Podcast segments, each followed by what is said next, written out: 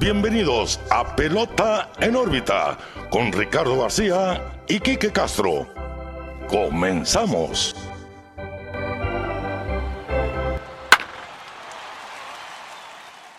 Hola, ¿qué tal amigos? Bienvenidos a un nuevo episodio de Pelota en órbita. Los saluda como todos los lunes Ricardo García. También como todos los lunes estoy excelentemente acompañado de mi amigo y su amigo Quique Castro. Quique, ¿qué onda? ¿Cómo estás? Muy bien, muy bien Ricardo. Pelota en órbita 102. 102. Grabando un domingo lluvioso aquí en Hermosillo, hablando de tortugas ninja, pero aquí estamos. La verdad, muy feliz de poder hacer esto una semana más, como siempre. Eh, con muchas cositas de qué hablar. Siento que tampoco no ha habido tanto. No, y. y no, han cambiado tantas las cosas las últimas sí, semanas. e- esta semana no Eh, tuvo muchos eventos Sí, en O particular. sea, sí, pero no tanto. Ajá, cambios de standing ahí, los Cardenales y los Brewers peleando. Sí, sí, pero los siento que ya todo ya está muy encaminado Sí, sí, sí. hasta el para el último mes de temporada. Pero bueno, antes de empezar con la plática, como todas las semanas, los invito a que nos sigan en nuestras redes sociales, Pelota en órbita, Facebook, Twitter, Instagram, YouTube, énfasis en YouTube, Sí. Donde se encuentra el contenido semanal de todo lo que platicamos aquí, lo que va pasando el día a día en la pelota de grandes ligas, el episodio. Ahí chequenlo en Spotify también, denos cinco estrellas, vean el video ahí si quieren, está bien cotorrón. Hoy tocó gorrita de los Red Sox, la de las patitas, la clásica de las patitas, me gusta mucho, es de mis favoritas. Y porque sí, es equipo malo y estamos en el plan de Apoyamos a los apoyar a los equipos malos. Eh, y sí, como, como siempre les recuerdo, pelota en todos lados. También en TikTok. Ah, en Esa es novedad de la Sí, semana sí, pasada. cierto, desde la semana- ya somos chavos. Sí, ahí sí, estamos. Ya teníamos TikTok y subía cosas ahí de vez en cuando, Sí, pero, sí, sí, sí, pero ya, ya hay compromiso aquí. Reel que vean en Instagram también lo van a ver en TikTok, Sí. básicamente. Pero ayúdenos, síganos en TikTok, interactúen en esa plataforma, denos like, todo ese tipo de cosas que nos Toda sirven. esa farmacia Sí, suave. compartan también los TikToks, que si no me equivoco, eso es lo que más ayuda. A la Sí. hora de compartir hace que el algoritmo nos ayude Pásenlo a sus más. camaradas o, Así que- o nomás pónganle compartir y Los de esta semana, todo un éxito. Fue La maldición del Dairy Queen. sí. Subimos ahí también pues nuestro nuestro nuestra opinión, nuestro comentario sobre Fernando Tatís. Ahí Wow, que así que más resonado. sí, ha eso. resonado y sí y sigue y sigue y va a seguir el resto de esta temporada. Sí. Pero en fin, ya saben, estamos en todos lados como pelota en órbita, interactúen, síganos, ya saben que con mucho gusto nosotros los vamos a leer. Y arrancamos entonces, Kike, con el episodio 102 de este podcast de béisbol de las grandes ligas. Una semana, pues como decimos, tuvo obviamente pues mucha actividad en cuestión de terreno, pero hubieron cositas relevantes como Brett Beatty, este novato de los Mets, pegando home run en su primer turno al bat en su carrera profesional. Vimos, pues lo que estamos viendo en este momento, Sí, precisamente. estamos viendo el, el Sunday Night. Sí, tenemos en, en nuestra pantalla el, el ahora clásico de las ligas pequeñas, como le están llamando en la MLB, que es el juego entre los Orioles y los Red Sox. Están empatados a dos carreras en la octava entrada en este Sí. momento. Que me gusta mucho a mí eh, este, este evento realmente porque siento que es un buen incentivo para estos peloteritos que pues Claro. están en- Ahorita estaban entrevistando a uno de los niños que decía, bueno, para nosotros estar aquí es como las grandes ligas de las ligas pequeñas, que en teoría eso es, porque ya pasaron por un mundo de, de torneos, de rondas clasificatorias, representan a sus regiones, incluso a sus países. El Sí. caso de México, pues Matamoros está representando a México. eh, y, y en fin, están, son los mejores de los mejores equipos De las a nivel ligas pequeñas, es Sí. decir, de 12 años La verdad, a mí en lo personal me gusta mucho ver el evento, o sea, cuando, cuando hay oportunidad, ver los partidos de, Sí. de, de la Little League World Series, porque ves el juego en su etapa, pues un- yo digo más bonita, porque se ve mucho sportsmanship, o sea, Sí, mucho compañerismo. Ya vimos el video esta semana de un muchachito que le pegan en la cabeza y el pitcher se ve como que se agüite y va y le da un abrazo de que todo bien, vamos a ir jugando. Ves ese tipo de cositas, ¿no? Claro, o sea, claro. obviamente son con niños competitivos, por algo están ahí, son muy buenos. Pero ves esa, esa parte del juego que a veces se nos olvida, ¿no? Que es un juego. Eh, lo ves en su estado más natural. Y en estos eventos como, como el juego en, en, en Williamsport, Ajá. o sea, de grandes ligas, pues es un motivante, como dices, porque muchos que vemos en grandes ligas fueron Exacto. al, al- a, la, a la serie mundial de ligas pequeñas.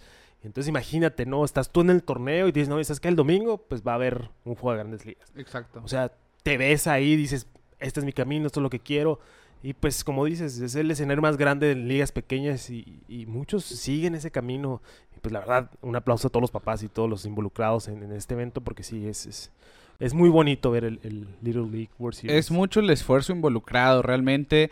Y a mí también me fascina ver la, la Sí, Serie sí, Mundial de las Ligas Pequeñas porque yo, yo siento que es la edad donde empieza a notarse el talento Claro. de los peloteros, que es arre, entre los 12 y 14 años cuando empiezas a decir, ok, realmente trae algo en la maleta, Sí, realmente sí, tiene un talento vimos. que vale pulir. ¿Con quién fue? Con Kansas. Sí, ¿verdad? Un walk-off. Nick Prato, sí. Nick Prato.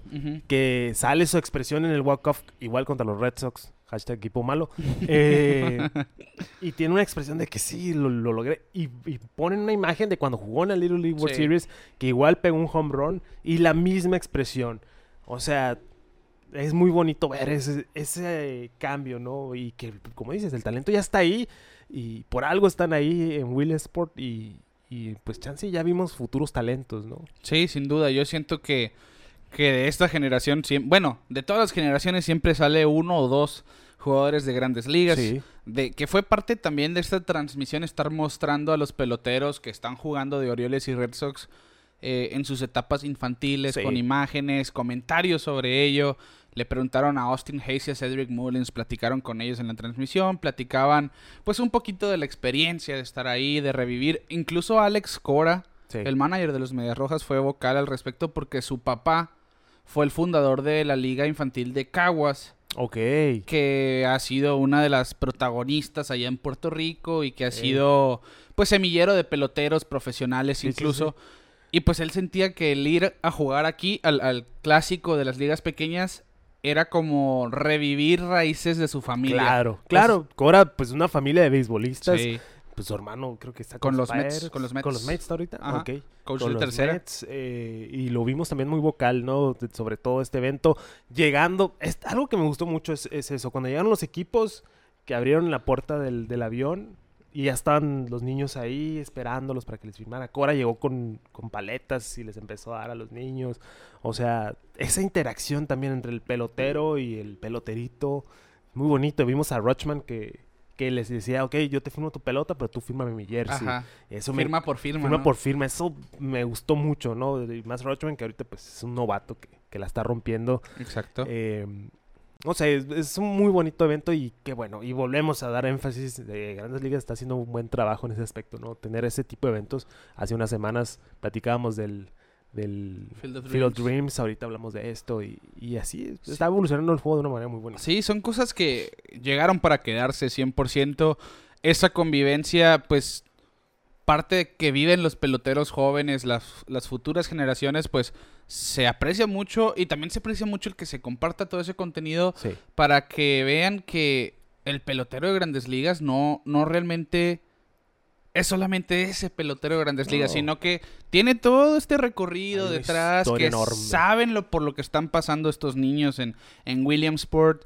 Y, y pues la convivencia es gratificante para ambos lados realmente. Sí, la- imagínate ya estar, ser un veterano de 10 años en Grandes Sí. Ligas y volver a ver ese estadio o ese lugar, Williamsport, eh, donde jugaste, pues te recuerda tus raíces, ¿no? De dónde vienes y todo Sí, el sí, trayecto sí. Que, que- que han tenido. Y los niños, pues, igual, pero al revés, ¿no? Todo lo que puede ir Exacto. y todo lo que puede venir de, de seguir este hermoso deporte. Exactamente. Y pues la convivencia es parte de. Vimos a Monet Davis, una de las leyendas Sí. ahí de pues de la, de la serie mundial de las ligas Sí, pequeñas, Sí, cuando tenía 12 años Es en lo el que 2000. platicamos ahorita. Que yo le decía, "Ah, es- en mi mente fue hace poquito, ¿no? Y, y en la transmisión, ah, desde 2014. Yo, ¿qué? Sí, sí, sí, yo- también dije. ¿Qué? Lo ok. googleamos, ya tiene 21 años. Pero fue un fenómeno, pues una, una niña tirando, siendo pitcher y dominando a los bateadores, que realmente se hizo viral Monet Davis. Y, y siguió su carrera, ya no, ya no supe. Sé, sé que estuvo jugando en high school y, y si no me equivoco, en la universidad jugó un poco. Ok. Pero ya ahorita está más que nada, por ejemplo, hoy estaba entrevistando a Austin Hayes, ella. Sí. Como que acude a este tipo de eventos y está Sí, más ya- que nada como su- una personalidad. Mira, estamos viendo ahorita imágenes de Gary Sheffield, Jason Baritek, Jurickson Profar. Todos los que hemos visto ahorita, ¿no? Campeones, Michael Conforto, campeones de serie mundial, eh, Cody Bellinger. Y Ah, Alfred Delia, que ese es 2018, ¿no? Que dijo, yo soy Alfred, Big Alfred. sí, creo. sí, sí, Big Al de And I hit the- bombs. sí, I hit dingers. Dingers, sí, y lo demostró, ¿no? Que pegaba unos Sí, sí, tremendos palos, que, que es algo que nos gusta también, ¿no? Ver el poder y ver Y la josean los gozación, niños. claro, eh, ahora sí que let the kids play. Sí, sí, sí, es parte de también que se sientan que están en el más grande espectáculo. Así es, porque lo están, ¿no? Sí, en que, su etapa, eh, eh, pero sí, en su etapa, pero lo están. Y ahí está Jason Maritig ahorita en la imagen, que también pues fue partícipe de, de Ajá. Little League World Series. Ya se confirmó el clásico del año que entra va a ser los nacionales contra los Phillies. Ok, ojalá los Nats tengan algo decente Sí, que sí, sí. presentar. Que ojo, no se esperaba mucho del clásico de este No, año. no, Cuando no, dijeron que eran los Orioles, hasta se llegó a decir, no, pues qué espectáculo para Pero los niños. Pero como se está- sí, se los Orioles son un los números equipazo realmente. en y se este están momento. jugando ahorita pues, el pase playoff estos dos equipos, como sí, quien sí. dice. Y de hecho, es la primera vez que los Orioles son transmitidos nacionalmente en Estados Unidos desde el 2018. Ah, ok. Cuatro años sin, sin estar al aire nacionalmente, solamente por su cadena. Pues es que sabemos Sí, ¿no? lo parte que de los, sí, parte de... los- Ay, bueno. Ay, Es- me acaban de pegar un pelotazo, perdón por la reacción. Este, sí, pues sabemos lo que ha pasado los Orioles de Baltimore, todo el proceso como organización, que ahorita sí ha sido un chispazo sorprendente y, y- y nos gusta lo que estamos viendo. ¿no? Sí, sí, sí. Yo siento que pues van a empezar a ser de esos equipos que vamos a ver en la pelea y que Sí, realmente sí, son sí, muy entretenidos de ver. Claro. Porque de esos equipos que dices no hay muchos nombres, son hombres, vaya. Pero está pe- funcionando. pero ya se están haciendo nombres, ¿eh? Sí, Ahí sí, la sí, cuestión. Ojo con eso, algo que pasó con Kansas City, algo que pasó con los Astros en su Con momento, con los mismos Mets, así que ojo con Baltimore. Y lo mencionaste tú, Kike. Adley Rutschman ha sido este factor X en los Orioles. Desde que llegó, han mejorado un mundo. Es- lo que nos gusta ver. sí, y Brandon Hyde lo dijo. Él dirige nuestro picheo y lo hace de manera magistral. Sí. Y la cosa aquí es que ya se metió a la conversación de novato del año a pesar de que llegó meses después que el favorito Julio Rodríguez. Que siento yo, Julio Rodríguez aún tiene ese primer puesto Sí. en este momento. Pero ya con la lesión y con el, Sí, sí, con sí. el auge de Rochman, pues se lo Ojo, está ganando. eh, Ojo abusado. con este último mes. Un mes explosivo de Adley Rutschman y un mes a la baja de Julio Rodríguez puede cambiar pues el favoritismo a- al lugar de este premio. Y de hecho Adley Rutschman ya hizo historia en la franquicia de los Orioles de Baltimore, Quique, porque es el primer jugador en la historia de esta franquicia que en los primeros 70 juegos con ellos consigue 30 extra bases y 30 bases por bola. Excelente. Es que mira, hablamos mucho de esto, ¿no? De, de- de los novatos o los prospectos número uno que llegan y lo estás esperando, va, va, va, viene, va, va a hacer impacto y, nada. Vemos muchos chispazos que no, que no van a nada y Rochman llegó como el prospecto Claro. eh, top eh, de Era el- Orioles. era el número uno, número uno, y desde que llegó, pues ha tenido... eh, yo creo que sí hay un parteaguas entre los Orioles antes y después de Rochman. Obviamente los Orioles ya iban encaminados a una buena temporada. Sí, sí, sí. Sorpresivamente. Pues, y, y no tanto, porque de hecho fue a partir de la llegada de Rutschman que ya empezaron a tener un récord eh, no tan feo mes por mes. Estaba Sí, viendo sí, sí. 24-25. Es que tuvieron esa racha muy buena, los Orioles, Ajá. que, que lo platicamos, que fue su primer mes ganador en no sé cuántos años, ya no me sí, sí, acuerdo. sí, que fue, que fue precisamente el primer mes completo de ¿Junio? Rutschman. ¿Fue junio? Sí, fue junio. junio. Sí. Entonces, eh, como dices, se está manejando bien el picheo. Obviamente sabemos que el, el catcher es el líder del equipo adentro del campo. eh, dirige toda la orquesta. Y pues mira, ahorita se están poniendo las cosas muy buenas. Por el wild card. No, no sabía yo que íbamos a hablar de los Orioles en este punto. No, no, no. eh, de la manera de lo que estamos hablando. Eh, ya estaba Rugner Odor con ellos y me cae muy mal. De este, pero me gusta, me gusta que, que... Por eso el hashtag, sigamos a los equipos malos. Que, que los Orioles quieren salir de ese hashtag, Sí, sí. por cierto. Porque se dan estos chispazos, ¿no? Y más ahorita, agosto, septiembre, que empiezan las luchas ya por el último puesto. Los equipos malos hacen mucho daño. Sí, sí, sí. Y, y jugadores claves, por ejemplo, como quien vemos en la caja de bateo, Jorge Mateo, un, un jugador que en su momento fue un prospecto de mucho nombre, que nunca cuajó, por decirlo de alguna Sí. manera, por fin está teniendo esa temporada breakout que le dicen donde sale de- del cascarón. Que, se, que, que- que hace lo que se estaba Sí, patrocinando. Y, y- y quizá no es, vemos, un promedio de 232. A lo mejor no es el mejor promedio. Pero ves que te puede robar bases con facilidad. Sus batazos han sido oportunos. La semana pasada él rompió el juego perfecto de Drew Rasmussen, por, ej- por ejemplo. Sí. Hace jugadas sensacionales en el cuadro. Es una bala corriendo en las bases, por ejemplo. Son ese tipo de jugadores que tienen ganas realmente de comerse el Sí, mundo, sí, sí. que hacen a un equipo como los Orioles de Baltimore sin El tener una... underdog. Exactamente, no tienen una nómina grande, no tienen una superestrella como tal, Se está formando. se, se están formando. Y es un equipo que te va a pelear turno por turno. Hasta el último out. Sí, así que ojo con los Orioles de Me Baltimore. dan un aire a los piratas, no sé por qué. Del 2013, Del 14. 2013, 14. Sí, sí, 100%. eh, a mí Y también. también. último punto ya para cerrar el, el tema de los Orioles. Eh, pues el otro Urias, Sí, Ramón, que se ha sí. mantenido en el equipo y con... Y, y es una Buenos números. Y es una pieza de valor en Baltimore. Realmente- Sí, sí. Se ha vuelto un jugador de todos los días, De todos un, los días. un buen segunda base, que a la gente de Baltimore le agrada sobre Sí, todo. Porque sí, uno sí. dice, bueno, nosotros como mexicanos podemos decir misa. Nos ponemos la camisa sí, siempre. sí.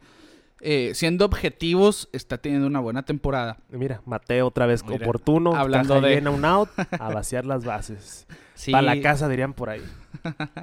sí, por toda la raya de tercera. Y es a lo que vamos. Ojo con esos Orioles. No existe rival pequeño. 5-2 Baltimore. Ni el.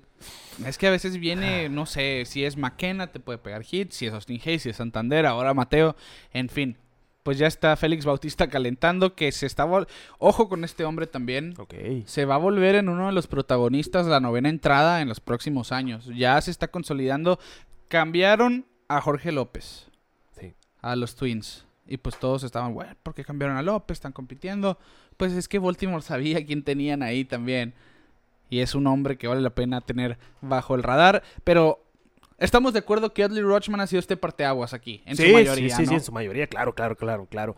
Y hay que sigan equipos malos. Vamos a seguirles diciendo, eh, péguense una paseada por los piratas, una paseadita por, Esto es un proceso, por ¿no? los, sí, sí, sí, por los Phillies, por los Por los, Nats. le- los los Phillies están jugando muy bien, ¿eh? Sí, sí. Bueno, los Phillies no son malos. Por ejemplo, la, la diferencia Ahí sí fue Girardi. entre los Angels y los Phillies, ambos corrieron a sus managers, pero con los Angels se demostró que no era el manager el problema aquí. Sí. Y con los Phillies, pues que quizá tuvo algo que ver Joe Sí, Girardi. sí. Porque han estado excelentes desde Y su cambio de también manejo. entra en esa conversación los White Sox, ¿no? Que también se está comentando que sí, ¿qué van a hacer con la rusa? Yo siento que es hora de cambiar de Sí, timonel ahí. sí, sí, pero sí. Y lo vamos a ver. sí, es- eso es algo que se va a definir en la temporada muerta, siento yo. Y mira, el tema siguiente es pues todo tuyo, Ricardo, porque la verdad No, qué lío, yo, yo ¿eh? siento yo siento que, que bueno, quien nos escucha y quien nos ve sabe, ¿no? Que el, que el Rick es gran fan de, de Albert Pujols, una leyenda viviente que mira que nos tiene al filo de nuestros asientos ahorita. No, yo creo que no sentía esta emoción por Pujols desde el 2009, 2010, Ok. cuando estaba en su prime. En la serie mundial. Sí, en el 2011. eh, porque nos regaló una semana simplemente de que se puede volver en un clásico incluso que hizo que algo que parecía muy improbable se vuelva bastante probable. Sí. El llegar a 700 home runs, pues decíamos, oye, pues 13 home runs, pues es algo quedando, quedando un mesecito de temporada y un mes y cacho de temporada. Pues ya cuando bajas eso, ese doble dígito a solamente un dígito de 13 a 8 en un lapso de 5 juegos. Ojo, dices. Y Pujols no ha jugado casi. ese No, es no, el no. detalle aquí. Está haciéndolo como como Es un jugador de banca 100%. sí, como emergente. como- Sí, que, que está haciendo historia de, de- de cierta manera y de muchas maneras. más Sí, es que mira, mira, mira, mira, mira, mira, mira. Lo platicamos cuando se acaba el contrato, Ajá. cuando se va de los, de los Ángeles, de los Dodgers. Eh, Ajá. Fantaseamos un rato, ¿no? Tú y yo aquí vacilando como todas las semanas diciendo incoherencias en el micrófono. estaría bien, ¿no? Que decíamos, estaría bien que Pujols pues, regresara a San Luis, se puede dar con esto del bateador designado, universal. Pero quedó como una fantasía entre tú y yo, ¿no? Como un escenario perfecto. Claro. Sucede. Y dijimos, bueno, pues cuál es el rol que va a tener. Y pues, no, lo pusieron como Banca. un mentor, una banca. Sí. Y ya empezamos a platicar, ¿podrá llegar a los 700? Pues la veo difícil, pero que entre sí, que no. Y ahorita, a 21 de agosto, estamos hablando que Pujols ya está absolutamente a nada de esa meta, que sería, mm, yo creo que lo mejor que nos podría pasar en una, en una temporada de despedida de un jugador. Sí, yo creo que sí. Porque Eh, es que mm, me lo han maltratado el pobre Albert. es lo que es. Me lo sí. han maltratado, que sí, tuvo una muy mala racha con Angelinos todo su, su tiempo ahí. Que sí, se apagó su velita, lo que tú quieras, ya no fue el jugador que, que queríamos que fuera. Pero pues no le hicieron su tour de despedida. Entró al Salón de la Fama, pues... mm, Al Salón de la Fama, al All-Star Game no de la mejor manera. Ajá. O sea, muchos detallitos, pues. Ah, mira, regalaron un bat a un chavo mexicano.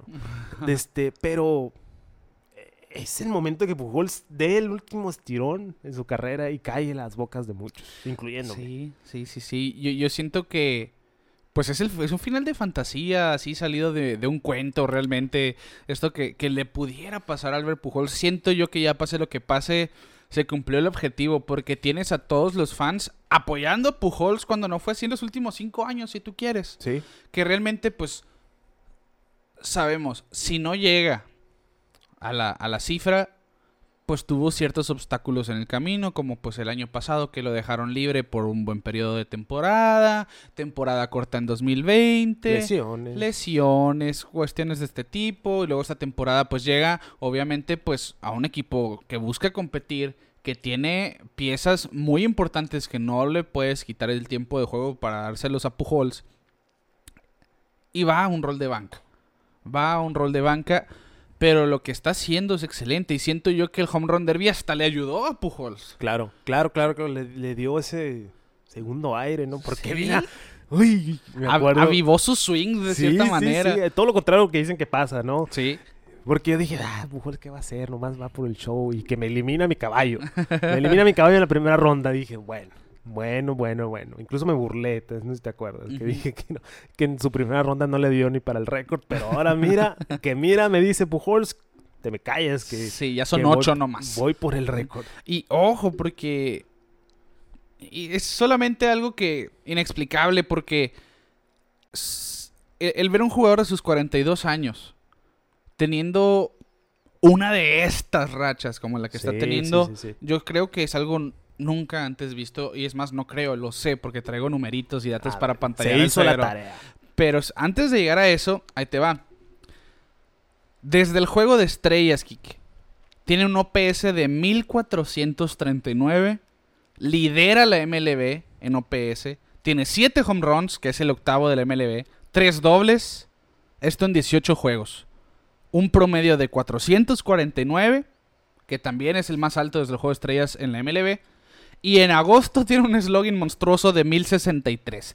El líder de, de slogan de agosto es un veterano de 42 años que se llama Albert Y Pujols. que es banca. Y que es- viene de la banca, pero si hubiéramos pensado en esto en marzo, abril, jamás nos lo hubiéramos imaginado. No, pues Esa es la realidad. las rachas. Nos estaríamos riendo de quien escribió esto. Sí. Sí, ¿Cómo sí, sí. Pujols va a ser alguien liderando Si en OPS? Si te hubieran dicho? Pujols va a estar cerca, porque no, no quiero decir que va a llegar, porque no vaya a ser que lo sale, eh, pero va a estar cerca, va a estar a, a un dígito de los 700. Yo me hubiera reído de, ay, cálmate, ya. O sea, Pues ya es el quinto de toda la historia.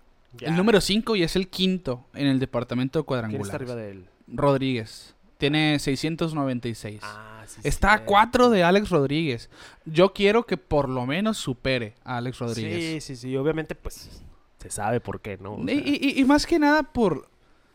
A Aero también le hicieron de las suyas, ya sabemos, ¿no? Sí, que sí, sí, sí. pudo haber llegado a 700, eso es sabido. Pero le hicieron la mentada Black Ball. Sí, Sí, sí. le le- ya te retírate ya. sí, a él lo retiraron, eso Sí. es un hecho. Sí. Y Pujols con una carrera tan digna, realmente tan honorable, que es un hombre dentro y fuera del terreno de juego, que yo creo que no solamente está teniendo una de las mejores carreras en la historia acumulada, sino en, un, en, en prime, en numeritos acumulados, en temporadas únicas, siempre va a estar en esa conversación como un jugador legendario. Sí, es que de muchas maneras, y creo que no muchos dimensionan lo que hizo Pujols en su prime. Sus primeros 10 años, Sus simplemente. primeros 10 años, que fueron Nadie. hace más de 10 años. Sí, ya. O sea, para que vean la magnitud de, de lo que hizo Pujols. Y como dices, su carrera intachable hasta el momento nu- nunca, o sea, no fue famoso por, por algún tipo de conflicto o algo así. ¿No? Eh, y un líder nato. Entonces, sí, sí era triste verlo con los angelinos al su final de, de su tiempo ahí, pero ahorita ese resurgimiento es- lo aplaudimos porque queremos que se termine así Sí. con aplausos, con un, una gorrita así, tip my cap, o sea, no, sí, quiero que quiero que suceda. Y me- yo me estoy esperando, eh, ya están haciendo lo- los tours de despedida, no sé si viste hoy los Diamondbacks, a Yadier Molina y a Albert Pujols, pues no les dieron quizá un trozo de memorabilia como tal, Sí, pero sabes que como, como regalo de despedida, ahí te van 10 mil dólares para tu fundación. excelente. Ayudando a la fundación de Yadier y a la de Albert Pujols. Que Yadier, pues aquí realmente no está teniendo una buena temporada. Y, y Pues sí. queda como el segundo en discordia detrás de pues una figura tan de tanta jerarquía como Albert Pujols. Sí, sí, pero sí. también es una leyenda de Yadier Molina, ¿no? Sí, sí, sí. Que Se habla más de, de- Yo, yo siento que está la presencia de, Pujols. de- de- de este récord, pues realmente. Sí, ¿no? sí, sí. Y, eh, y aparte de- es la dupla, ¿no? Que estuvo Sí. tanto en San Luis, y incluso Wainwright se mete a la conversación. Eh, pero pues de todos, Pujols es el que resalta y es el, que, Exactamente. es el que más ha hecho ruido, por decirlo de cierta Y manera. pues ahí te va esto, Quique. Albert Pujols, como decía, tiene una segunda mitad salida de un cuento de hadas. Este pasado sábado conectó el home run ci- eh, 691 de su carrera. Esto lo convirtió en el segundo pelotero con más bases totales en la historia. Acumuló 6.137 y solamente está detrás de Hank Aaron, que acumuló 6.856. Esa no la rompe nadie, Kike. ¿eh?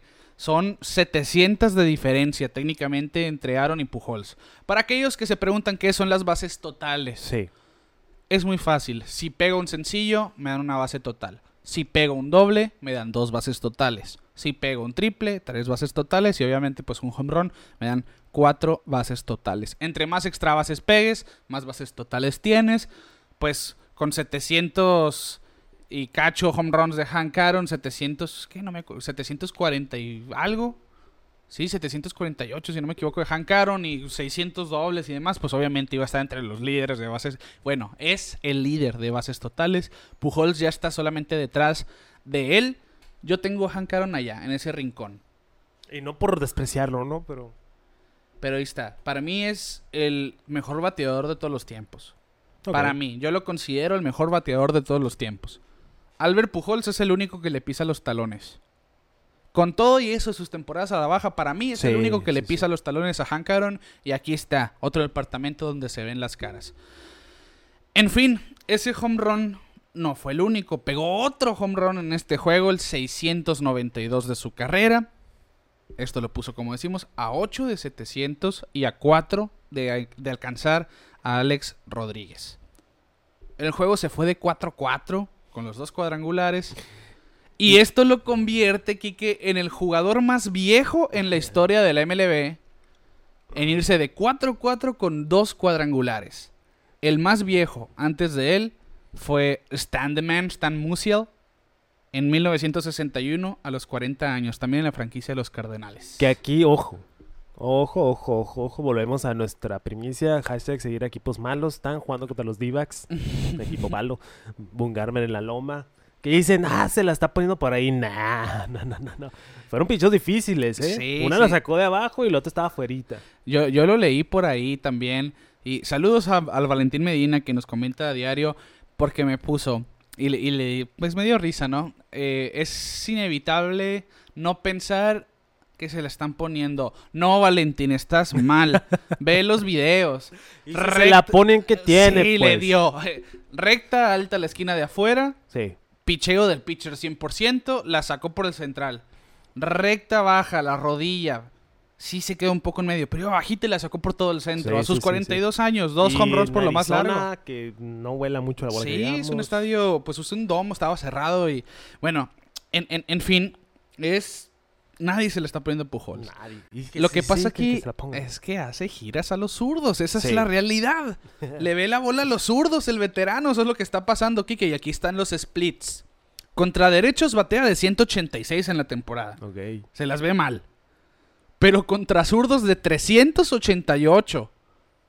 Y con un OPS de 1205. Si eres zurdo, Pujols te va a hacer daño. A sus 42 años. 9 home runs contra pitchers zurdos, 4 contra pitchers derechos.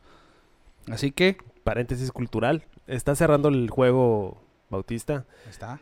Se me figura mucho a Jensen, a Kenley Jensen, en su modo de tirar. sí, sí, sí. bueno, igual corporalmente se parecen bastante. Pero a como Su tira- forma de presentar. Sí, mira. También como... Pum. Sí, Como tiene un parecido. Ah, la sacó Sander Bogarts. Sí, la sacó. Ah, mira. ¡Wow! Sander Bogarts haciendo las suyas. A una recta de pegando 99. Un home run eh, de la manera menos oportuna, pero menos agradece en la novena. En fin, volvi- volviendo al tema. Volviendo a, al tema la de programación habitual. pues ahí está. Baumgartner es zurdo. Le tocó ese enfrentamiento poco favorable para él. Sí. 71 juegos de Pujols en la temporada y son 13 home runs. Lo que siento yo, pues es. Es, es una buena cantidad para, Sí. para Albert Pujols realmente. Y en fin. También en esta rachita de esta última semana, pues teniendo 42 años y 216 días, se convirtió en el jugador más viejo o menos joven, como le quieran llamar, en conectar 6 home runs en 8 juegos, superando a Ted Williams, que lo había hecho a sus Wow. 41 años y 296 días. Al Tata Ted. Y pues son 13 en la temporada, como decimos, tiene 3 juegos en la campaña con múltiples cuadrangulares, que esto es lo que Yo es lo que marca la diferencia. Sí, ¿no? es lo que marca la diferencia porque pues son 13, pero 6 llegaron en 3 juegos. Sí. Sí, sí, sí, sí. Eh, eh, esa es la realidad aquí. Y es el jugador de 42 años o mayor con más juegos de multicuadrangulares en un año, superando a Barry Bonds que tuvo dos juegos de multi home run en el 2007 y a Carlton Fisk que lo hizo Sí, Carlton Fisk que lo hizo con dos en 1991 Pues. Fisk, mira, Caballón, Bonds, pues ya se sabe, ¿no? ¿Qué estaba pasando en esos tiempos? Pero, ah, insisto, queremos ver a Pujols romper ese récord. Vamos a rezarle a los dioses del béisbol para que suceda. Y, y, y a ver, espérate, porque también viene Pujols postemporada, ¿eh? Oh, pero pues no Oh, cuenta. no, no, no, no, no, no te digo por eso, no te digo por eso, pero el impacto que pueda tener en Sí. postemporada. Oye, ya, ojo, ya estamos diciendo, es un bateador que macanea a los zurdos. Sí, Tienes un arma letal en la banca esperando que metas ese relevo zurdo. que ha brillado en postemporada. Que ya tiene más de 10 años sin tocarla, pero. Pues el año pasado estuvo con Dodgers, ¿no? Bueno, sí, cierto. Eh, pero, Es cierto. pero sí, eh, al, al final, ahí están los splits, los numeritos no mienten. Pujols sigue viendo la bola, sí batalla contra los derechos, pero te puede hacer daño, esa es la realidad. Sí. Y aquí vamos a sacar el abaco, Quique, jugando en Pujols llega o no llega a los 700 home runs. Vamos a hacer un Los, cálculos. A San Luis le quedan 42 partidos 42. Pujols tendría que estar conectando un home run cada quinto juego Ok. para llegar a 8 Jugando todos los días. jugando todos los días. O por lo menos que cada quinto juego que entre se la saque. Ok.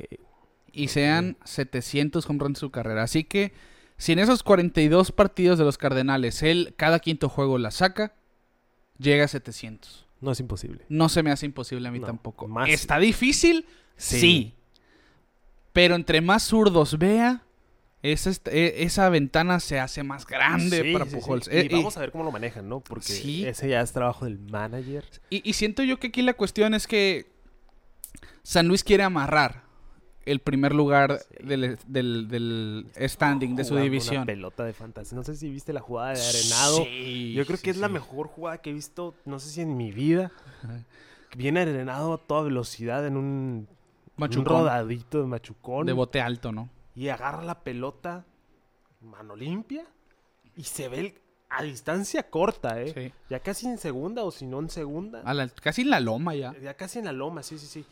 Y se ve que le tira con toda Goldschmidt en primera y Goldschmidt más hace pip. Es, Out. es el mejor combo tercera primera que he visto en mi vida yo, eh. Sin duda. Sí, sí, sí, sí, Goldschmidt.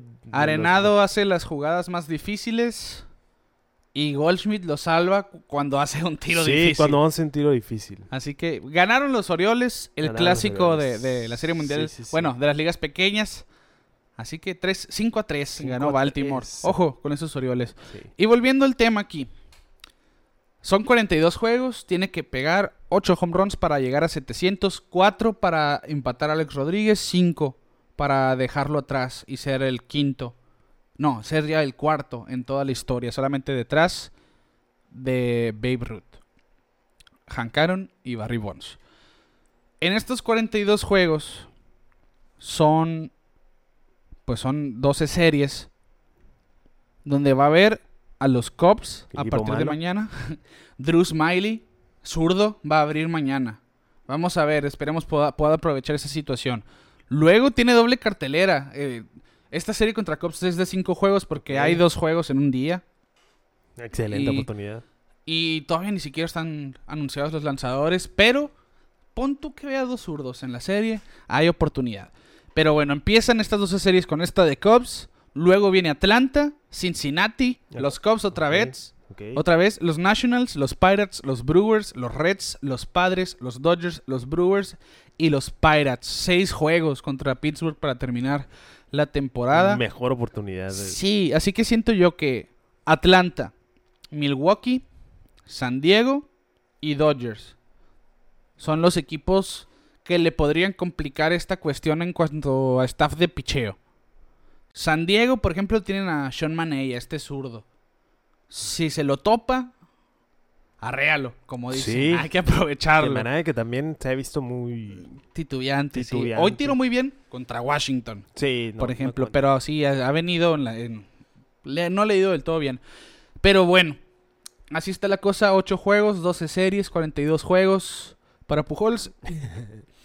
Se puede dar, ¿eh? Ya dijo que sí se retira, ¿eh? No, no, sí. Porque se le preguntó, después de la euforia de esta semana, Pujols, ¿hay oportunidad de no llegar a la cifra de que vuelvas la temporada que entra? No, señores, yo me voy. Sí, sí. Él, él realmente, aunque quieras que no, ahí está el gusanito de querer llegar a los Lo- 700. pero lo individual termina siendo. Sí, sí, sí. Eso es lo que diferencia un, un caballón. de la- Exactamente. del, del cal- del calibre de, de Pujols. Lo individual al final, todos lo quieren, sí, pero pues también dice.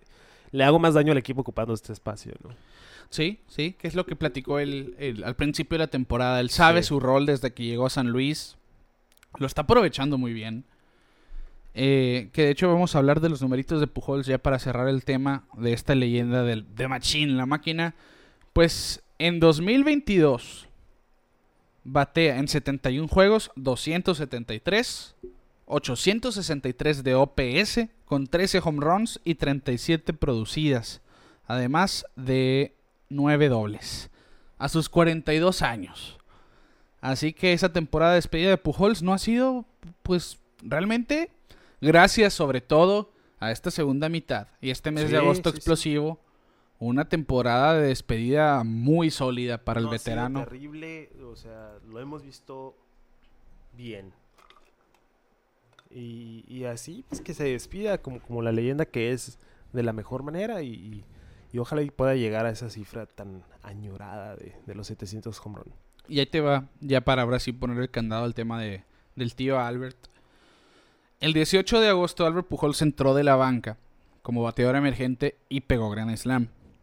Ese mismo día Adam Wainwright había pichado 7 entradas en blanco. Los Cardenales de San Luis son el primer equipo en la historia de la MLB en tener a un veterano de 40 años pegando un Grand Slam y a otro veterano de 40 años tirando 7 entradas en blanco en el mismo juego. Así que las dos leyendas de los Cardenales haciendo su trabajo a pesar de la edad. Viejos los cerros. Sí. Viejos los cerros están el, bat, el diciendo. bat no se va.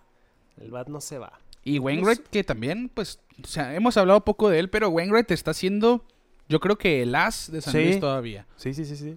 Y es lo que necesitaban, ¿no? O sea, ya que se despide, pues bueno, que le vaya bien, pero ahorita San Luis tiene todo para ganar, la verdad. Sí, sí, Siento sí. que no hablamos lo suficiente de San Luis. No, pa- para mí, mira, yo creo que San Luis es un equipo ejemplar porque año con año, se hable o no se hable de ellos, están en la pelea. Sí, han sido muy constantes. Y saben hacer las cosas bien como organización. Sí, Y hicieron muy buenos movimientos. sí, e- es raro que San Luis no esté en la pelea por la postemporada. sí, sí, sí, sí, Y este año yo creo que si se meten a los playoffs, que sí se van a meter, no los quieres enfrentar tampoco. Y lo hemos dicho porque y- es que volvemos a lo que platicamos el episodio Sí, pasado. Son sí. tantos Son equipazos los que vas Todos a los ver. equipos están con mucho talento y la verdad Sí. ya no, o sea, obviamente están los favoritos de siempre, los Astros, los, Los Yankees, Dodgers. los Dodgers, pero igual el que se te ponga enfrente te vas a dar el tiro y te lo vas a dar bien, o sea, Sí. de los que están contendiendo, pero es que es, es parte de lo que decíamos al principio, ya ahorita está todo tan marcado que ya sabemos más o menos cómo va a estar Sí. la imagen del playoff, pero igual la última estacada está, está difícil. Ahorita en septiembre ya están por comenzar. eh, vamos a ver qué equipo ya se termina quedando atrás y qué equipo va, va a sobresalir. Y Sí, sí, sí. se va a poner interesante este último mes de, de temporada. Pues ya quedan un poquito más de 40 juegos, así que Sí. todo pesa el triple. Ya lo habíamos platicado. Y a un equipo que le está pesando este cierre de campaña es a los Yankees de Nueva York. Que sí, se mantienen en el primer lugar del este de la Liga Americana. Pero a gusto no están. No, ya, ya están, o sea, Tampa, el resurgimiento de Sí, Tampa Bay. sí, sí. Ya están ocho juegos, ya no se ve tan. tan difícil, por decirlo de cierta manera. Porque ahorita van siete, de, de- de los últimos 10 han ganado siete. Los Yankees todo lo contrario.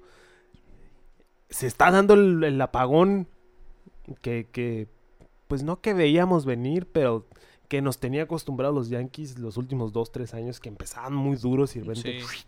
Les- o por lesión o simplemente nada funcionaba y ahorita no está funcionando nada en Nueva Sí, York. es, es un slump colectivo. Esa Sí. es la realidad. Sí, sí, sí. Es una situación muy incómoda. Si yo fuera eh, un fanático de los Yankees, yo pongo la alarma, pero ya. Focos rojos, porque no, no, no es algo. Mira, es que qué cambio tan drástico. Un equipo que parecía no, que no podía perder un solo juego en la mayoría de la temporada, ahora parece que no saben cómo ganar. Sí, o sea, hablamos del- de la marca histórica al principio de temporada. sí, sí. O sea, el- Iban en, en ritmo a romperle el récord de victorias de los marineros. sí, o sea, todo estaba marchando como debería marchar. George haciendo de las suyas. Stanton haciendo mancuerna con él, bateos muy oportunos, picheo muy clutch. O sea, todo iba viento en popa y de repente todo se derrumbó. Sí, sí, sí. Como están decimos, jalando los pelos. es una situación eh, pues bastante incómoda para Nueva York. Que sí, hace una semana tenían como 16, 15 juegos de, de ventaja sobre el segundo lugar del este. Pues ya 8, juegos sobre un segundo lugar, quedando 40 juegos donde normalmente en el último vez ves a tus rivales divisionales con más frecuencia. No son tantos. Esos. 8 no son tantos realmente. No, más teniendo un Tampa Bay resurgido, como les decía, Baltimore, Sí. Que está candente, y los Red Sox que la verdad están hasta el fondo, pero últimamente han jugado buena pelota.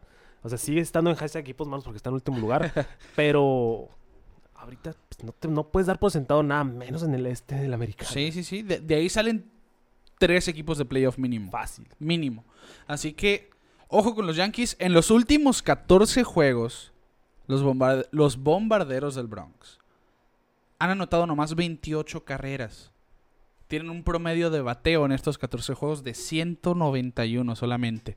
Este es su peor slump desde 1914, cuando batearon de, mi- de 178. Así que estamos hablando no nomás de un slump, un mal, es el peor momento de la temporada de los Yankees. Estamos hablando 100 años. de uno de los peores momentos en su franquicia. Es mucho decir. Qué loco, ¿no? Irse de, de blanco a negro tan, Sí, tan drásticamente y todo el- viene la racha desde, desde el juego de estrellas, ¿no? Sí, desde, de hecho, yo, sí, alrededor desde la pausa del, es más, aquí tengo este dato. Desde el juego de estrellas tienen récord de 10 y 20. En 30 juegos han ganado 10, han perdido 20. Joey Galo, que mucho se criticó, desde que se fue Joey Galo los Dodgers están jugando mejor y los Yankees mucho peor. Lo platicamos, ¿no? Que hoy Joey Galo, no sé si viste, sacó un corredor en home desde la Tirazo. izquierda, un dardo por toda la Sí. izquierda. Y es que estaba batiendo mucho mejor. se quitó mucha presión de Nueva York, curiosamente. Que también jugar en Dodgers no es, No es lo cosa más fácil fácil. del mundo, pero... Pero se sabe que Nueva York Sí. pesa más que otras franquicias, Sí, sí, realmente. Y bueno, el, el bateo de los Yankees es lo que está ausente, más que nada. El bateo colectivo. George, que él no tiene la culpa. Aaron George no tiene la culpa de nada, No, pero no. se ha apagado. Las últimas dos semanas se apagó. Batea de 240. La última semana realmente sí, sí ha- en los últimos siete juegos sí dio un poquito de lástima, por decirlo de alguna manera. Pero él se puede dar el lujo de apagarse después de acarrear con ese lineup toda la campaña. Claro. El caballo se cansa a veces también. Y, y véanlo así, es un slump de Aaron Judge. A los que le tienes que pedir eso es a los demás. Que... Vimos... eh, ¿Quién era? Ah, se me fue el ¿Quién nombre. era el Falefa? No, no, no, no, no. Del home run al, a la Canseco. Man- Aaron Hicks. Era Aaron Hicks, que le pega, que le pegan el guante y hace una Y bota dos veces en la barda, ¿no? le pega en la cabeza, no pega en la barda. Le pega a él ¿En y serio? se va. Se va ahí al, al Rick editor, si puedes ahí. O a- para el reel. vean, vean ese, ese, ese momentito. Pues te habla, ¿no? De, Sí, de sí, sí. Qué, qué tan mal la están pasando en Nueva York. Cuando algo te... Cuando te va mal, te va mal. Sí, como te va, Así te va. pasa, te va... e- Esa es la realidad. Y pues yo diría eso, es un slump colectivo porque... por- ahorita no puedes, eh, eh, porque no, no, no es nomás el bateo, porque por ejemplo no ayer... puedes apuntar dedos ahorita. exactamente, nadie tiene la culpa, es, es un trabajo en general. Sí. Garrett Cole ayer no pudo contra Toronto, por ejemplo, que son los juegos donde tiene que apretar el brazo, Así es. eh, que no es un equipo fácil, ya sabemos. Clay Holmes, después de estar imbateable, ha sido todo lo contrario, está batallando con la ocasión, ahora pues hizo una visita a la, a la lista de lesionados, parece que va a regresar pronto. Pero el hombre que hizo que Haroldis Chapman, que tampoco había estado bien, ya no fuera el encargado de la novena, pues puso en riesgo su trabajo en la novena entrada Sí. en un abrir y cerrar de ojos. Después de tanto, ¿no? Ir y venir de Chapman, de que si iba a estar bien, que si iba a estar mal. O sea, le dieron sus chambas hasta que ya no pudieron, ¿no? Ya no se pueden dar el lujo los Yankees de, de Sí, sí, regalar sí. juegos, pero ahorita también no se están poniendo fácil las cosas. No, se pusieron muy difíciles y siento yo que es por eso que suben a Osvaldo Cabrera. Sí. Este prospecto que salió en conversaciones ahora en la época de cambios, que si movían a alguien iba a ser a él. Y yo siento que, que es como que un movimiento inteligente. Él sabes que las cosas se están complicando aquí, el ambiente se puso un poquito tenso. Hay que cambiar las cosas, hay que agitar la caja tantito. Sí. hay que llamar a uno de los prospectos interesantes que realmente puedan aportar. Y este es el caso de Osvaldo Cabrera. Con el BAT todavía no ha hecho mucho. Esa es una realidad. Va, tiene poquito tiempo. Pacientes, ¿no? Pero en el jardín derecho ya se robó un home run en su primer juego en el fielder derecho en su carrera. Y ahora en el shortstop hizo un jugadón para sacar a Alejandro Kirk en primera también. Así que ese tipo de, de- de chispas son las que Sí, necesita sí, el- sí, un la- equipo así atorado. Es el que inicia la bola de nieve, ¿no? Y, Sí. y ahorita, pues, lo he repetido muchas veces en este capítulo, pero pues eh, se viene septiembre. Puede ser que sea un buen momento, entre comillas, para este slump, para que lo puedan dejar atrás e ir Sí. con toda la postemporada. Pero, pero pues espero que no se les compliquen mucho las cosas porque pues traen un mal sabor de boca a los Yankees desde hace varios años. Sí, sí, sí. Ya son desde el 2009, ¿no? Quedan campeones. Esperemos que se puedan quedar con Aaron Judge. Sí, es que esa es la Yo, otra. yo no me imagino a un Aaron Judge fuera de los Yankees. Esa Eh, es una verdad. Y ¿eh? menos con la temporada que está teniendo ahorita. Sí, sí, sí. Que igual, hablamos también de inconsistencias de George, lesiones y todo eso, pero ahorita se está ganando la bolsa. Y, y- y tú sabes que a veces unos playoffs o un así un un tramito negativo puede cambiar todo a Sí. futuro. Sí, Así sí, que quieres que si se caen, se caigan peleando los Yankees realmente. Sí, sí, sí, que es lo que nos está pasando en este momento. Y siento yo que no va. Les va a ir bien al final. Sí, No, no van a cerrar de esta manera la temporada. No aseguro, obviamente, con la competencia que va a haber en playoff que queden campeones. no creo que suelten la división. No, yo tampoco. Yo siento que, Lo veo muy difícil. que van a tener un, un septiembre sólido Sí. al final. Sí, Eh, sí, Por eso te digo, está bien que tengan este Sí. ahorita. Lo dejan atrás eh, al final de agosto y con septiembre hasta octubre. Y a pedirle ahora sí a Garrett Cole. Sé ese pitcher de los 300 y veintitantos millones de dólares. que se va a porque estar repitiendo esa frase. Sí, ¿eh? Se porque- me agüiten porque es la verdad. es la verdad. El año pasado en el juego del Comodín no fue ese pitcher tan sólido. eh, pues tiene seis salidas sin conseguir la victoria eh, en fila. Que esta es la racha más larga de su carrera desde el 2016 cuando estaba con los Piratas de Pittsburgh. Si Cole vuelve a su forma habitual, los Yankees van a estar bien. Sí. Pero cambiaron a Jordan Montgomery, hay que recordar eso. Sí, que todavía sigo sorprendido por ese cambio. Un pitcher ¿Cómo- ya Luis? Harrison Bader. Harrison Bader todavía no puede jugar. Sí, O sea, tiene fascitis plantar. Se siente bien gacho eso. sí se siente gacho. Eh, y, y ahí te quedas en la duda de por- del por qué. Puede ser que les pase la factura ese cambio, ¿no? Porque no, no sabemos cuándo va a volver. Eh, y Montgomery, pues como dices, un pitcher ya establecido que le estaba yendo bien. Y pues que se benefició Luis 100% porque pues le da más profundidad a su, a su staff de pitcher. Pues sin duda Montgomery había estado muy bien con Yankees, ha estado excelente con San Luis, lo platicamos aquí en el episodio pasado. Y simplemente, bueno, fans de los Yankees ya saben, sí, sí vale alarmarse. Sí, no- no está ningún mal. no está mal, no Eh, en el hashtag todavía. eh, Están lejos de... Están lejos de, no se preocupen, no entran este año. Pe- pero yo, yo sí pienso que, que van a mejorar. Ese 4-14 en agosto, en agosto se queda, porque mira, abril 15 y 6, mayo 19 y 9, junio 22 y 6. Pero de julio para acá, julio, mes de tablas, de 500, 13 y 13. Y agosto 4 y 14 y contando. Queda todavía unas sem- 10 días 10 en el días. mes, así que vamos a ver. hay Vamos que- a ver. No, no pueden cerrar así. Tienen que ganar mínimo unos 5 juegos en este mes y apretar para el mes de septiembre, Quique. Y vámonos al rondín divisional ya que estamos en este tema. ¿Qué te es. parece? Sí, pues nos vamos al este de la americana, ¿cómo ves? Que el- pues los Yankees, como decíamos, siguen arriba. Tampa Bay ahí medio pisando. Y Toronto, eh, a Tampa 8 Bay, juegos. Toronto bajo 8 juegos. Baltimore a 10 y medio. Ahorita pues, lo acabamos de ver que, que le ganó a los Mediarrojas, que están en un último lugar a 14. Siento que así ha estado toda la temporada. Sí, si- siento que los, los Red Sox hubo un momento que estaban en segundo lugar a 14 juegos. Sí, sí, de hecho sí. A- a- así, así de cerrada ha estado la división. Sí. Y cuando tu último lugar está dos juegos abajo de 500 solamente, estás en una división muy peleada. Sí, sí, sí, sí. Muy peleada. El problema de los Medias Rojas es El picheo. El picheo y que no le pueden ganar a los rivales de su división. Sí, y se refleja también en, en el, en el standing, ¿no? Si no le estás ganando a tus rivales divisionales, obviamente Sí, pues, no es, vas a salir es a los sótano. que más les tienes Sí, que ganar, que ¿no? tienes que pelear más. Y ahorita pues lo acabamos de ver, ¿no? Sí, Eh, está muy dura esa división realmente. Entre slumps y slumps, ahí siguen los equipos del este siendo Sí. los más sólidos.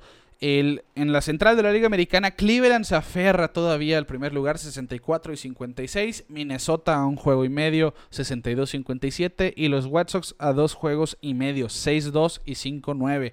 Así que Sigue siendo la sorpresa la central, ¿eh? Sí, a mí me, me, me sorprenden los, los guardianes de Cleveland realmente. Yo no puedo dejar de pensar en, en que los White Sox eventualmente van a tener ese primer lugar. Están a dos juegos, en una semana cambia. Sí. En una serie incluso cambia esto. Una barridita. De hecho, viene serie White Sox contra Guardians. Así que Esta semana. esta semana... hay, eh, que, hay que verlo. Hashtag eh, equipos ne- buenos. es más, es su pro- a partir de mañana, si no me equivoco, o el martes, en el peor de los casos, eh, se van a empezar a enfrentar los Medias Blancas y los Guardianes de Cleveland. Así que, ojo, aquí, pa- aquí va a cambiar el rumbo de esa división. Y el oeste de la Liga Americana, los Astros se mantienen con el mejor récord de la Liga Americana, 78 y 45, 11 juegos y medio de ventaja sobre unos marineros que platicamos la semana Sí. pasada. Muy aguerridos, 66 y 56. Nos vamos a la Liga Nacional. San Luis, con toda su historia incluida, expandió la ventaja, ¿eh? la extendió. Han ganado 7 en fila. Y son 5 de ventaja sobre Milwaukee con un récord de 69 y 51. Los cerveceros de 64 y 56. Y pues como tenemos semanas hablando, Chicago, Cincinnati y Pittsburgh peleando por el sótano. Peleando para su casa. Sí. El este de la Liga eh, Nacional, los Mets con el mejor récord de, de su división, 79 y 44. A cuatro juegos de ventaja sobre los Bravos de Atlanta. Cuatro juegos. Eran ocho de diferencia Sí. hace un par de semanas. Eh, ojo ahí, Sí, los... Atlanta peleando con todo. Sí, sí, sí, ojo. Charlie Morton con un quinto aire ahora. Sí. Se está en plan de, de veterano castigador ahí, Charlie Morton. Cuidado con, con Charlie Morton y los Bravos de Atlanta. Los Phillies. Ah, por cierto, los Bravos de Atlanta. El caso de Marcelo Zuna. Ah, sí, se nos fue. Que, que así lo mencionamos rápido para aquellos que no saben. Fue detenido por estar manejando en estado de ebriedad, borracho. Y lo abordó de la peor manera Pero viste, posible, viste no el video. ser. Parecía Sí, sí, comedia así. El policía pidiéndole identificación y todo. Y él dice, amo Zuna from, From the, Braves. Y le da su identificación. Y todavía le da la mano al le- policía. y le da, y le da, no sé si te fijaste, pero le da la tarjeta de identificación de grandes ligas también. Ah, en serio, no Sí, me fijé. como una tarjeta con el logo, no sé qué sea, obviamente no Ajá, estoy sí, sí. jugando de grandes ligas, pero también tenía como una, una ID con el logo de, de las ¿En grandes ligas. y lo, te mandé el video, ¿no? El Sí, sí, sí. comentarista de los Braves. Hoy vuelve, hoy domingo vuelve a line-up. Dos días nomás. Duró fuera. Sí. Y dice, ah, he- here comes Marcel Ozuna from the Braves. Ay, que me, me gustó mucho ese momento, pero pues Ozuna ya hemos hablado Pa- de. Pasivo-agresivo, ¿no? El, Sí, sí, el sí. narrador. Es que sí, no, no ha sido de las mejores actitudes. eh, No, no, no. Ozuna ya, ya, ya se platicó y todo. por ahí estaba ese tweet que el cambio de Sandy Alcántara ha resultado como uno de los mejores de la historia para los Marlins porque cambiaron a Alcántara, Zach Gallen, entre otros, por Marcelo Zuna, pegaron, San. Luis. Le pegaron. Sí, le cayeron a Sandy Sandy. Alcántara. Perdí mi semana del fantasy por eso. ya, ya, ya estoy en 3 y 2 en el pase de playoff, pero... No quieres pasar playoff. Mm, Chinteguas. en, en- en- fin, eh, le pegaron a Sandy y lo hicieron Sí, ver mal los Dodgers. Sí, sí, sí. Que no, no, no le pegaron nomás, lo hicieron ver mal. Mal. Esas son palabras mayores. ¿Cinco entradas, Fran? No, en la cuarta salió, Cuatro creo. entradas. 3.2, si no me equivoco, Sí, algo sí, así. Sí, sí, sí. no, el- Poncho a cinco, pero igual le pegaron. Le pegaron. Feo. Que, que, ¿sabes? Siento que los Dodgers son esa piedrita en el spike de Sandy Alcántara. Porque recuerdo el año pasado que también tenía Sandy que cuando le llegaba a ir mal, mal, era contra los Dodgers. Sí, siempre pasa, ¿no? Que hay un Si equipo tienes un equipo siempre que te agarra las placas, como decimos. Pues chance y termina jugando para ellos. Ahí como son los Ay, sabe. que también, también ahora ya vamos para, Sí. el, para el oeste. Dustin May regresó. Y duro, ¿eh? Duro. Tiró cinco innings, llegó Duro, limitado, duro, duro. llegó limitado, era de esperarse. Sí. Pero háblame de buen timing. Kershaw ya se dijo, no va a necesitar eh, juegos de rehabilitación, ya que esté sano. Órale, vas para la loma. Obviamente lo van a cuidar para que en los playoffs Sí, esté sí, bien. Sí, sí, sí. Pero Walker Buehler no va a estar el resto de la temporada, así que la llegada de Dustin May es así como caída del cielo. Llegó tirando su lumbre de 99 millas y con Bien movimiento colocado. lateral en dos costuras. todo, todo nasty. ese nasty, slider. nasty. Dustin May tiene todo el arsenal para ser uno de los protagonistas en la loma en los próximos sí. 15 años si se mantiene sano. Y bueno, Para el- que veas la profundidad que tienen los Dodgers. Este pelirrojo que, mira, en playoff vas a tener a Julio Urias que calladito está siendo el mejor zurdo en la temporada, ¿eh? Sí, Calladito. dos No, a- años a- seguidos. ni aquí hemos hablado de Julio Urias como No. se merece, esa es la verdad. Lo debo. Que es más, el episodio que entra la canto viene el Max Check. Va, va, va, Lo debemos. va, el episodio que entra mencionaremos el Max Check, cómo van los mexicanos. Eh, pues Clayton Kershaw se reincorpora. Dustin May, Tony Gonsolin, incluso pitchers que están haciendo su trabajo muy bien como Ryan Pipiot y como Tyler Anderson. Así que sí pesa la, la salida de Walker Buehler, pero Pero tienen con qué. tienen los Dodgers con Son que los Dodgers, por algo aferrados. A 18 juegos de primer lugar. Y por algo tienen el mejor récord Mejor récord, mejor diferencial de carreras. de las mayores. Los padres de San Diego que, mira, no, no. Que, que yo no lo ¿eh? puedo creer, ¿eh? Porque desde que cambiaron por estos jugadores han jugado peor. Y no Sí. que ellos hayan sido Harder. Harder ya no está en el puesto de cerrado. Josh Hader, sí, sí, Hader. sí. Sí, le... Qué increíble, ¿eh? Sí. Porque también desde sus una, dos, tres salidas ahí con los cerveceros que dispararon su efectividad, no coloca sus lanzamientos. Sí, sí, sí, y cuando entra a la zona, pues ya lo están cazando. Eh, y ahora con San Diego, pues han sido par de juegos no malos, desastrosos. Sí. Que realmente parecía que ya estaban ganados. Entra Josh Hader y dice, espérenme tantito. No es cierto. Quiero orinar un juego. ¿Y sabes cuál es el problema aquí? Porque cambiaron a Rodgers a Milwaukee. Sí. Y Rodgers tampoco está tirando la novena porque le está yendo pésimo. Yo creo que es la primera... Salir de tu ambiente. yo creo lo, que lo- lo habíamos dicho, es la primera vez en la historia que los cerradores líderes de una división se cambian entre sí. Pero yo creo que también es la primera vez en la historia que, Que a partir de eso son mal. malísimos. Sí, así, sí, sí. no sé qué pasó, Qué pero raro. sí, Así es el béisbol. está muy rara la cosa Así es ahí. Pero, Pero mira, pasándonos rapidito al wild card, ajá. pues los padres están a medio juego. Atlanta con un cómodo más 8. Pero pues igual están en la pelea Philadelphia y Milwaukee. También San Francisco como que quiere seis jueguitos, pues quieras o no. Todavía pinta. Todavía pinta, ¿no? Todavía pinta, pero no se ve tan imposible. Y hablamos también del de, de, del wild card de la americana, que la ese sí se va a decidir hasta yo creo que hasta el último día. El ¿eh? último fin de semana El otra último fin vez, de ¿no? semana de temporada. Tampa Bay, Toronto y Seattle empatados. En primer lugar, Minnesota, Baltimore y, y White Sox ahí en la pelea. Los Red Sox como que quieren, pero yo no los veo. No los veo dando Igual a seis juegos no está imposible, pero, No está está- imposible, pero pero, en la americana está mucho más difícil. Uno, dos, tres, cuatro, cinco, seis equipos arriba de ti. O sea, los que están en, pe- en pelea. Sí, los que ya. están en el wild card y o los sea, que están en pelea. literalmente. Pues, pues sí, sí, sí.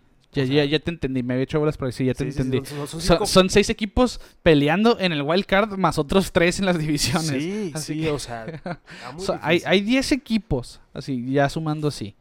Pero bueno, esa es la salsita que nos da el playoff expandido, ¿verdad? Porque Sí, sí, yo sí. siento que no estaremos hablando de estos equipos como Baltimore Chicago, o sea, Pues en simplemente, este momento, si no simplemente, fuera por el playoff expandido. sin el playoff extendido, pues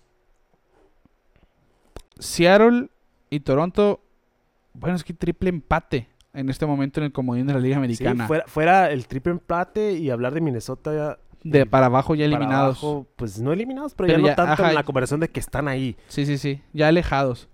Ya ni siquiera estaríamos opinando de los Medias Rojas, por Sí, ejemplo. sí, sí, sí. Eh, pero sí, en fin, yo siento que va a ser un éxito eso, ¿eh? Sí. que ya, ya está pintando, pues la idea aquí es hacer más espectáculo, traer un poquito más de afición, se ha visto, realmente está respondiendo la gente, le- hay mucho talento sobre todo, yo siento que es una generación Y, y es Sin precedentes. Estás viendo que todos los equipos traen con qué. exacto, o sea, no, no hay un equipo que sea mucho mejor que los demás, se habla de los Dodgers como este, pues Juggernaut, como este titán y todo esto.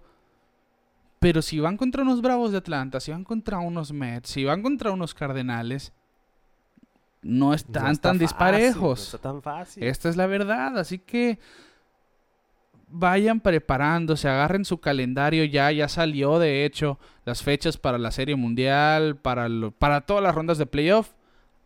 Apártenlos, porque se van a poner buenos todos esos Y días ese de es béisbol de todo el día, ¿eh? Sí, sí, Ahí sí. sí, es, empieza el primer juego temprano y te vas a ir hasta la noche a verlos todos, porque sí, Sí, sí. va a haber mucho béisbol y va a haber mucho béisbol de calidad. Entonces, abusados. Vamos a la recta final de la temporada, Rick. Vamos, tenemos mucho de muchas expectativas, ¿no? Sí, Del sí, final sí. de temporada. ¿Sigues pensando tú que el campeón van a ser los Dodgers? No. ¿Quién piensas ahora? No sé si hacer predicciones porque la verdad me han llovido muchos golpes. Pero, uy, es que sí siento que se queda en la nacional. ok, Siento que se queda en la nacional. yo también. Lo voy a dejar así. No voy a poner un nombre de equipo. Pero, bueno, pues sí, ¿no? Me gusta San Luis. Tú estás San Luis. Me gusta San Luis. Ok. Mis Mets también, pero... No sé por qué yo sigo pensando que los Bravos... Los, es que ah, Para mí los Braves... van a hacer la Bravos Special, van a venir de atrás y se va a barrer a todos. Ya lo vimos Sí, el año yo- pasado. Yo, yo creo que los Bravos pueden ser bicampeones e incluso creo que vamos a tener la misma serie mundial que el año pasado. Ok, Astros Bravos. ok. Sí, es que los Astros... Ya, los Astros... Y lo que está haciendo Atlanta es ya un, están armando una dinastía los Bravos. Sí, sí, Ya que es estamos lo- reviviendo los 90. yo Sí, e- es lo que vimos ahora al principio de la semana. Extendieron a Michael Harris segundo por ocho años. Todas esas extensiones que hizo Atlanta, mira, La- Alex. Antopoulos es el ejemplo de cómo amarrar a tus jugadores. los tienes a mucho tiempo, inversión no tan dura. Y, te da- y- y uno dice, pues aquí lo contraproducente es para el jugador. Es el que no le conviene porque, bueno, si yo soy un peloterazo, Sí. porque voy a firmar por 80 millones en 8 años, 10 millones al año. Bueno, pues ya estás asegurando 80 millones, te lastimes o no, pase lo que pase. Esto es algo que hubiera querido hacer AJ Preller con Tatis, por ejemplo. Así es. Ay, no. Sí, ese que es otro cantar. Pero Antópolis es el ejemplo de cómo hay que hacer las cosas. Y los. Bravos tienen el mismo núcleo, la misma base entre 2028 y 2032 aproximadamente. Así que... Ay, Dios, ya va a estar cuarentón en sus tiempos. No, yo no quiero hablar de eso. No, no, no, no quiero, no, no- no quiero hablar de esas cosas yo. Pero... Sí, tienen todo. El picheo ha sido siempre la, la marca Sí. de la casa. Y, y lo curioso aquí es que novato que sube, se hable mucho o no. Prospecto interesante. O sea, Michael Harris, por ejemplo, sí fue su prospecto más importante. Pero es uno de los favoritos al novato del año. Spencer Strider. Es uno de los favoritos al novato del año. Yo creo que entre ellos dos está el novato de la Liga Nacional. Sí. Ahora suben a Von Grissom, este shortstop que sube directo de doble A, que empezó el año en clase A alta y está aportando desde ya. Y pega palos y los josea como si llevara un año ya en las mayores y se aplaude, no me importa, Sí. se aplaude. Eh, Es parte ya del son, juego. son el equipo que, pelotero que suben, pelotero que hace las cosas bien. Sí, y, y pasando rapidito, Houston, que sí, no, no veo a ninguno, a ningún equipo que esté en la pelea que le pueda ganar a Houston. Para mí es el mejor equipo también. O sea, Tiene el mejor staff de picheo. ya es el momento de Baker también, ojalá y se le pueda dar este Sí. año, y si no, pues, o sea, es que sí, callando bocas Houston, porque sí siguen siendo el equipo más contundente de la americana. Los Yankees, ojo, y de temporada histórica, Sí. te puedo decir, pero siento que al final de cuentas los Astros se van. Sí, a- sí, sí. Y se ha visto. Se ha visto una temporada Quisiera- regular. Quisiera que los White Sox estuvieran más en la pelea, porque sí se me hace medio desperdiciado, por decir de cierta manera, el equipo. Ajá. Porque teníamos muchas expectativas de ellos Sí, y simplemente no 100%. se ha dado las cosas. Cleveland está haciendo un excelente papel, pero igual no lo veo. No veo a ningún equipo ganándole a Houston. O- ojalá, o sea, de la americana, ¿no? Sí, sí, sí. Eh, pero sí siento que la, que la mundial, sea San Luis, Mets, Dodgers o cualquier combinación Es de contra equipos, Houston. es contra Houston y se la lleva a la nacional. Me da ese sentir. No sé qué va a pasar. Ya saben que soy medio malo para las predicciones. Por eso no compro melates. Pues. Pues, pues, pues, ¿qué te digo? Estoy de acuerdo contigo. Sí, sí, es que Estoy de acuerdo contigo, pero yo sí, yo sí siento que, que Atlanta se va a quedar. Ok. Vuelve Soroka también. Ya, vuel- ya no tarda en volver Mike Soroka, que pues era el as de, de los Bravos. Y pues ya teniendo a, a Soroka, teniendo a Freed, teniendo a un Morton haciendo lo que está haciendo. Y ahora un Spencer Strider. Y ya súmale a quien quieras de quinto en la rotación, que en playoff no, no es lo más importante. sí. Tienen mucho. Tienen ti- Tienen mucho. Así tienen que. bastante. Me- me- me- a mí personalmente se me hace un equipo muy, pero muy completo. Sí, sí, es que lo es. Lo es, pero. A ver, a ver, pero A como ver. decimos, esos Mets no están frenando. No, los Mets no están siendo. no- Pita Alonso está haciendo de las Sí, sí, suyas. Sí, sí, sí, sí, O sea, Todo el colectivo, colectivo. Sí. Va, o sea, está funcionando todo muy bien. Joe Walter, te quiero mucho, brother. La está haciendo un excelente trabajo. y, y, no, pues vamos a esperar. Vamos a esperar. Chance y cambiamos de conversación la próxima semana, como dices, todo puede Sí, cambiar. todo cambia muy rápido. o sea, la ¿verdad? hay márgenes que no están tan potentes. Eh, el de los Mets no es uno de ellos. O sea, no, no es el mejor margen, pero lo estamos viendo haciendo un buen béisbol. Entonces, Sí. cerramos eh, diciendo abusados con septiembre. abusados. Vamos a- yo siento que septiembre vamos a tener mucho de qué hablar. Muy abusados. Y pues, antes de terminar, pues unos saluditos ahí. Ay, así es. Vamos a enviar saludos como todas las semanas al buen Valentín Medina, a nuestro amigo Daniel Martínez que me encargó, eh, mándenme mi saludo.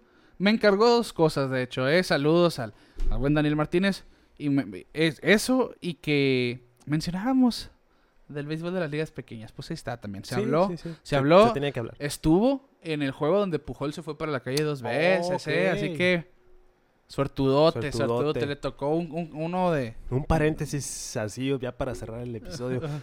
No sé si ya te lo conté. Me tocó estar a mí en el, en el opening day en el que Von Garmer pegó dos home runs. Ah, ok.